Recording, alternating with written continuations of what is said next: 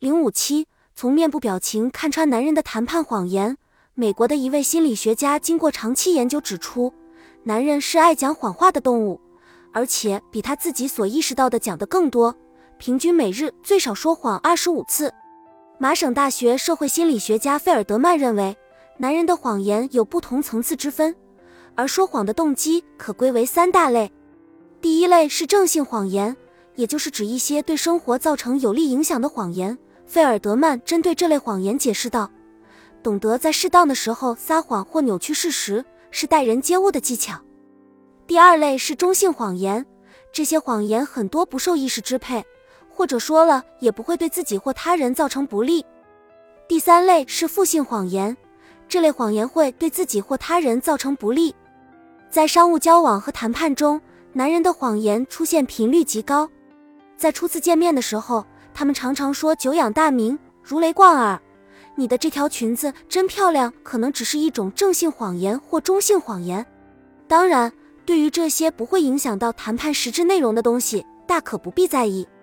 然而，当在谈判桌上谈到正题的时候，又该如何判断对方的话哪句是真，哪句是假呢？心理学家可以借你一双慧眼。心理学家研究发现，男人在说谎时一般出现下列症状。瞳孔扩大，声量和声调突变，笑容较少，眨眼太多，频频耸肩，主要指西方人，眼神接触出奇的多或少，说话中带有较多停顿，假装清喉咙，中间穿插嗯等语气词，经常摸鼻子，频频吞咽等。说话时音调升高，爱触摸自己，很可能暗示这个人在撒谎。说谎的男人在说明观点时，手臂姿势比平时用的更少。心理学家指出，识别男人谎言的一个关键线索就是面部表情。说谎的男人面部表情很少表现出真实的情感，更多的是为了掩饰内心的感情世界。研究显示，男人的面部表情以及较高的说话音调是揭穿谎言的最有力的证据。男人在说谎时容易假笑。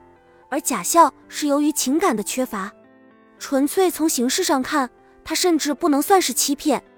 由于缺乏感情，微笑时神情显得有些茫然，嘴角上扬，一副愉快的病态假笑，好像在说：“这绝非是我的真实感受。”假笑的识别也许比其他的面部表情更为困难，不妨从以下几个角度来分辨：一笑的幅度，笑时只运用大颧骨部位的肌肉，只是嘴动了动。眼睛周围的轮匝肌和面颊拉长，这就是假笑。因此，假笑时面颊的肌肉松弛，眼睛不会眯起。狡猾的撒谎者将大颧骨部位的肌肉层层皱起来，以弥补这些缺憾。这一动作会影响到眼轮匝肌和松弛的面颊，并能使眼睛眯起，从而使假笑看起来更加真实可信。二笑的时长，假笑保持的时间特别长。真实的微笑持续的时间只能在三分之二秒到四秒之间，其时间长短主要取决于感情的强烈程度。而假笑则不同，它就像宴会后仍不肯离去的客人一样，让人感到别扭。这主要是因为假笑缺乏真实情感的内在激励，所以我们就不知道何时将其结束。其实，任何一种表情如果持续的时间超过十秒钟或五秒钟，大部分都可能是假的。只有一些强烈情感的展现，如愤怒、狂喜和抑郁除外，而这些表情持续的时间常常更为短暂。三笑的对称度，假笑时面孔两边的表情常常会有些许的不对称。习惯于用右手的人，假笑时左嘴角挑得更高；习惯于用左手的人，右嘴角挑得更高。四笑的时效性，笑容来得太早或太迟，都可能表明是一个欺骗的表情。例如，如果一个人说“我不是已经和你说过这件事了吗”，然后才勃然大怒，这多半是装的，他的表情是矫揉造作出来的。面部表情和身体姿势应该同时发生，而不是在其之后才发生。又如，一个人在摔完东西之后才表现出愤怒的样子，这实际上是装腔作势，是在演戏。在谈判中，我们一定要注意观察男人的面部表情。因为他的表情会告诉你他是否在说谎。除了假笑之外，我们还可以从惊奇以及苦恼的表情来判断他们是否在说谎。对于绝大部分表情来说，突然的开始和结束就表明在有意识的运用这种表情。只有惊奇例外，它一闪即过，从开始保持到停止总的时间不会超过一秒。如果持续时间长，他的惊奇就是装出来的。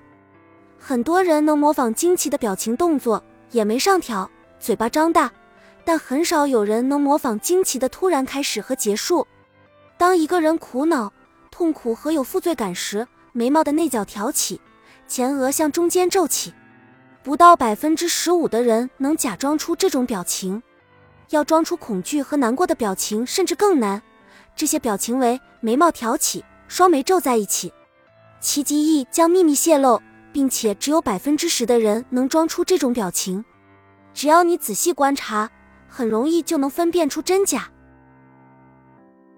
本集已经播放完毕，感谢您的收听，喜欢请点赞关注主播，主页有更多精彩内容。